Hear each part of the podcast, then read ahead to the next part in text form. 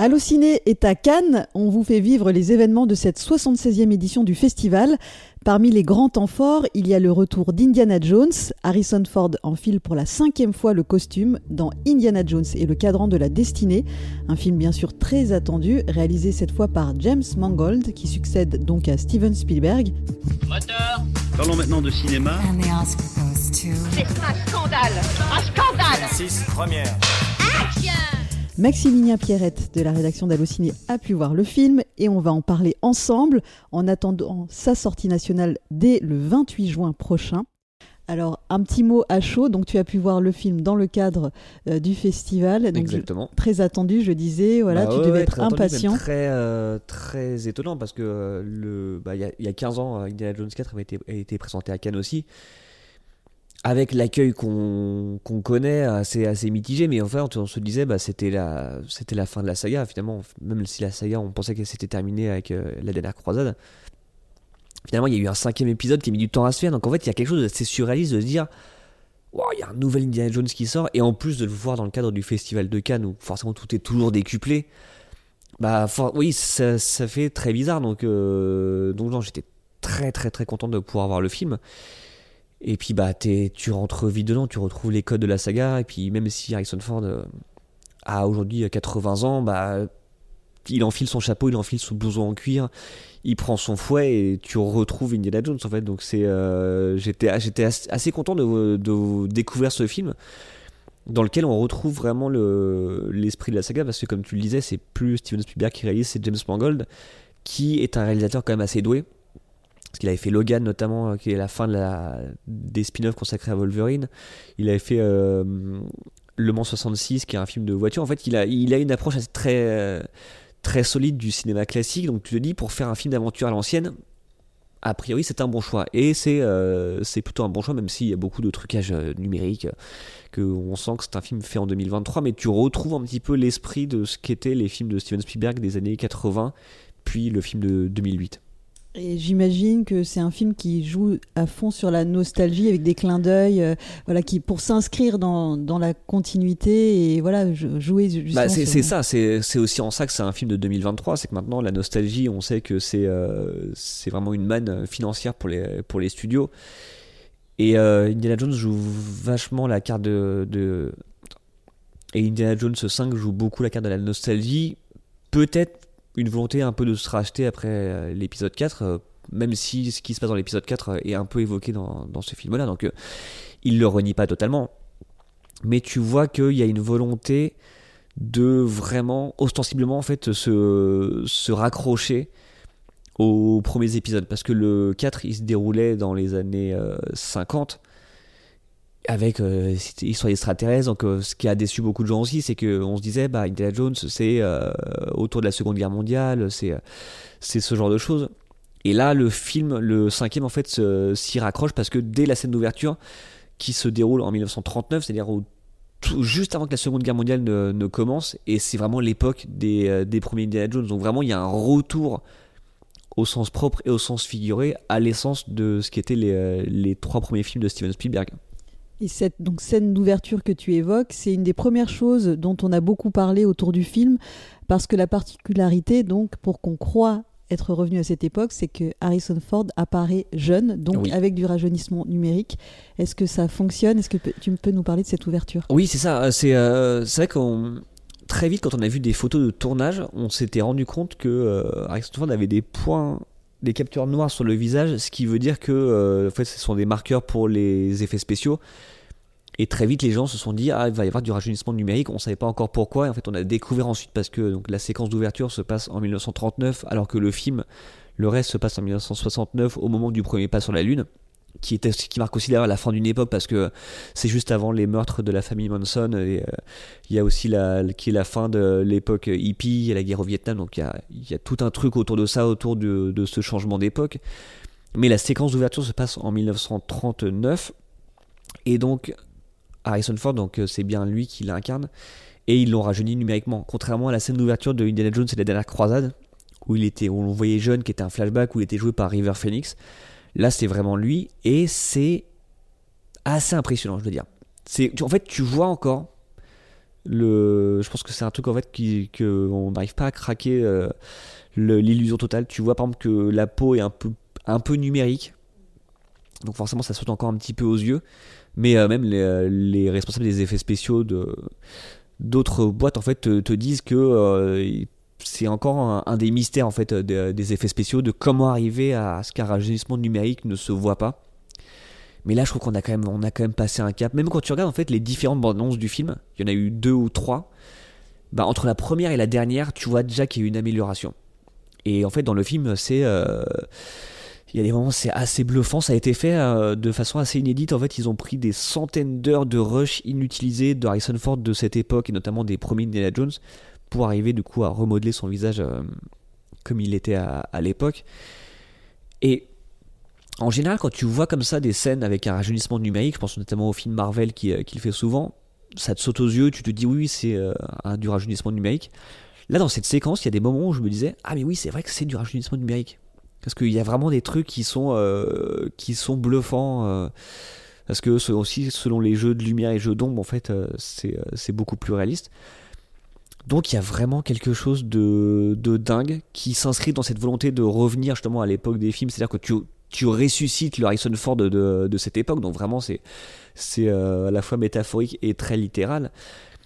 Après, avec le, le bémol que- qu'il peut y avoir, c'est que c'est de la technologie de pointe. C'est une technologie qui évolue très rapidement. Ce que je disais, rien que sur les bandes annonces, on a vu que ça avait bougé. Donc, on n'est pas à l'abri que dans deux ans, cette séquence paraisse un petit peu datée. Mais là, quand tu la vois, tu te dis, bah, on peut, euh, on peut faire des trucs assez dingues. Bref, faut pas que ça dérape non plus, parce que c'est là que tu peux arriver presque à ressusciter des, des acteurs morts.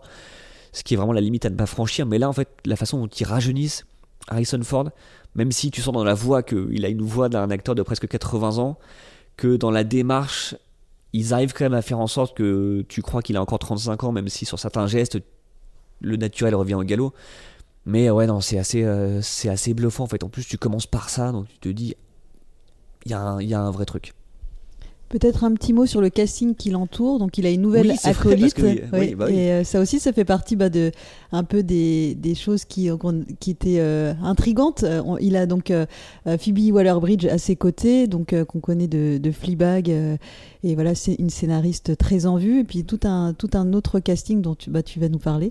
Ouais, bah, Phoebe Waller-Bridge qui est vraiment la, la scénariste que tout Hollywood s'arrache parce qu'elle avait été appelée pour euh, faire des réécritures sur le dernier James Bond, notamment autour des personnages féminins. Et là, elle n'est pas créditée comme co-scénariste, mais il y a au moins une scène dans la dans l'humour, dans le rythme, dans le ton. Tu sais qu'elle elle- elle y a participé. En plus, elle joue dedans dans cette scène, donc c'est c'est encore plus évident. Non, mais en fait, elle apporte. euh, ouais, c'est vraiment que tu disais son l'acolyte de, de Indiana Jones, mais c'est pas l'acolyte comme. euh, comme étaient les femmes dans les Indiana Jones avant. C'est-à-dire que les Indiana Jones, tu les revois aujourd'hui, il y a un petit côté misogyne quand même, clairement. C'est vraiment le James Bond de Spielberg jusque dans le côté misogyne. Ça, C'est assez, euh, assez, euh, assez amusant, si je puis dire. Là, non, parce qu'en fait, elle joue, elle joue sa filleule. Donc, tu dis, il peut pas y avoir de rapport de séduction. Et en fait, il y a même. Et même, il l'essaye même pas non plus. En fait, il essaie même pas non plus de, de faire le beau. En fait, c'est, euh, elle incarne beaucoup la modernité de l'époque qui renvoie Indiana Jones au fait que au début du film, c'est le moment où il part à la retraite en tant que, en tant que professeur d'archéologie. Donc voilà, elle incarne en fait le nouveau monde face à l'ancien monde que lui représente. Et comme je disais, ça se passe en 1969, qui aussi a marqué la fin euh, d'une époque que Tarantino avait montré dans son film euh, Once Upon a Time in Hollywood. Et ça incarne ça aussi. Donc en fait, elle, elle apporte beaucoup de modernité euh, au film sans non plus faire passer Indiana Jones pour un vieux gâteau. C'est qu'en fait, elle le tire vers le haut. En fait, elle- en fait, en ça aussi, elle lui redonne une seconde jeunesse avec voilà le mordant qu'on lui connaît. En fait, en fait, la patte Phoebe Waller-Bridge, bah c'est pas une, c'est pas une légende en fait. C'est, euh, c'est un truc que maintenant tu commences à voir, que tu commences à ressentir. Donc du coup, c'est l'attraction principale de ce nouvel opus avec le retour d'Harrison Ford dans le rôle. Mais c'est pas la seule parce qu'en fait au casting t'as Matt Mikkelsen en méchant, ce qui est souvent le cas, mais en même temps Matt Mikkelsen est toujours bien quoi qu'il fasse, même dans des films pas très bien. Il y a Boyd Holbrook qui était dans Logan, déjà de James Mangold, qui joue un autre méchant qui est assez haut en couleur, avec euh, des cheveux en brosse, avec une moustache, qui est très, euh, qui a vraiment un, vraiment un caractère. Il y a Antonio Banderas qui a un petit rôle, mais qui, comme souvent, donne, euh, absolument tout. Et on recroise un ancien de la saga qui est John Rhys Davis, qui joue le personnage de Salah, qui a un petit rôle aussi, mais qui participe aussi à cette nostalgie. C'est vraiment, il y a un côté, un côté retrouvé. Donc, il y a on a un très beau casting pour, pour ce film qui est, et Harrison Ford le répète en interview, vraiment son dernier Indiana Jones interview, tu as dit le mot clé, euh, tu me tends une perche, c'est super. Bah oui. Euh, puisque donc euh, tu as eu le privilège de rencontrer le casting en interview. Voilà, ils, sont venus en nombre à Cannes, ils ont fait les photos, ils, ont monté le tapis rouge. Évidemment, voilà, ça fait partie des événements de cette édition, mais aussi donc des interviews. Tu les as eu au micro. Un petit mot sur cette expérience, ça devait être magique. C'était assez surréaliste parce que quand on dit tu vas voir Matt Mikkelsen et Boyd Holbrook, tu dis bah c'est chouette parce que c'est des gens, des gens que j'aime bien et puis c'est des gens, des gens sympathiques. Quand on dit tu auras aussi Harrison Ford et Phoebe Waller-Bridge en duo, tu te dis bah, oui, bah, jusqu'à la dernière minute, tu dis ça va être annulé ou je sais pas quoi. Et en fait, en plus, je suis même passé le premier avec eux dès en arrivant. C'est impressionnant, c'est-à-dire que tu te retrouves face vraiment, euh, et c'est même ce que j'ai pu dire à Harrison Ford à la fin parce que ça s'est bien passé, c'est vraiment l'un des héros de mon enfance. C'est-à-dire que Star Wars et Indiana Jones, bah oui, j'ai grandi avec euh, ces films-là, donc euh, tu te retrouves face à lui, tu parles d'Indiana Jones avec lui, forcément il y a quelque chose, et puis tu retrouves son, son flegme, tu retrouves ça. Je sais pas, il a une aura aussi en fait qui, euh, quoi qu'il fasse, en fait tu la, retrouves, donc c'est assez impressionnant en fait. Je pensais pas du tout que j'allais pouvoir parler d'Indiana Jones avec lui. En plus, voilà, comme, comme il l'a dit, même il me l'a redit, bah, c'est le dernier pour lui. Et à côté de lui, Philby Waller-Bridge qui, voilà, qui apporte son, euh, son peps, son énergie. Il y a quelque chose de dingue. Et vraiment, maintenant, euh, la question que je me pose, c'est comment le film va être reçu Parce que, comme je disais, voilà, le 4 avait, euh, avait déçu à plus ou moins juste titre. Je trouve que je trouve qu'il y a tout n'est pas acheté loin de là, mais que oui, forcément, peut-être par rapport à ce qu'on attendait. Et là, le film, le film fait des choix à certains moments du film. Il y a, y a des, des choses vraiment en voyant le film, je me suis dit, comment ça va être, euh, ça va être accueilli? Est-ce que le film va être bien accueilli, ce que je lui souhaite? Parce que là, ils vont pas, ils vont pas refaire un dernier film derrière. Hein. C'est, clairement le, dernier de d'Harrison Ford qui a 80 ans et de toute façon il le dit c'est bon, lui, il voulait boucler la boucle. Là, donc je me demande vraiment comment le film va être euh, accueilli. Est-ce que vraiment, euh, est-ce que les gens vont être emballés par, bah, par la fin de cette saga avec laquelle on a grandi? Alors pour avoir une première tendance de cet accueil, on est justement allé à la rencontre du public qui a découvert le film à Cannes. Voici leur retour. Visuellement, je trouve que c'est magnifique, les, décors naturels, je trouve que c'est quelque chose d'authentique, c'est pas une abondance de si. c'est vraiment, euh, on y croit. Je trouve vraiment que que James Mangold euh, a apporté à Indiana Jones la conclusion euh, parfaite. Je trouve que c'est tout à fait satisfaisant et, et j'ai vraiment hâte que, que les gens puissent le voir. Fantastic, yeah, really, really good. Yeah, like really, it was so good to see him again as Indiana Jones. Yeah. Was...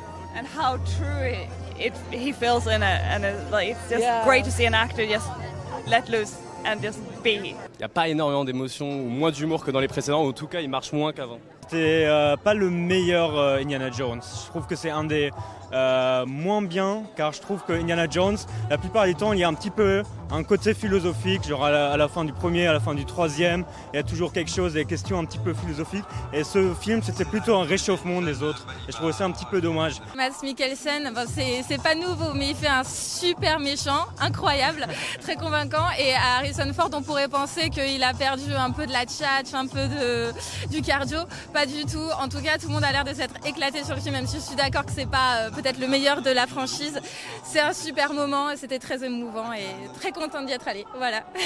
Indiana Jones et le cadran de la destinée étaient donc présentés hors compétition à Cannes.